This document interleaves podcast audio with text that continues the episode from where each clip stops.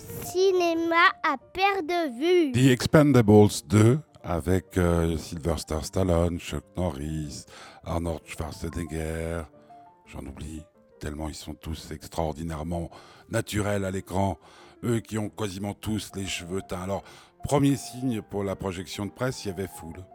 Alors, c'est généralement pas, pas, pas, pas, pas, pas, pas, très, pas très cool parce que quand il y a du monde, particulièrement euh, euh, sur des films euh, un peu attendus comme ça, c'est que ben, c'est qu'on peut s'attendre au pire. Et le pire, on y a eu droit, en tout cas à mon avis.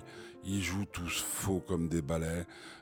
Ben, encore une fois, ils, ont des muscles, une conversation proche de celle d'un animateur d'une radio que je ne citais pas, mais à laquelle je pense très fort avec euh, un chiffre dedans.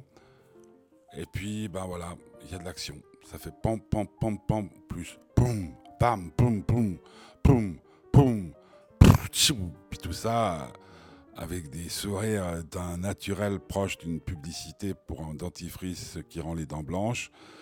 Et puis, ben voilà, le public euh, puisque c'était un public, ce n'était pas des critiques comme d'habitude qui étaient dans la salle, a bien aimé, a beaucoup applaudi. Et à la sortie de la projection, ils étaient ravis. Moi, j'étais euh, au quatrième dessus, dessous. Quoique le quatrième dessus, ça doit pas être mal. Et je me suis dit, mon Dieu, mon Dieu, quel métier. Donc, The Expendables 2, si vous aimez tous ces gens qui ont des muscles et des sourires euh, pepsodents, pour ne pas les citer, courez-y. Autrement, allez voir autre chose.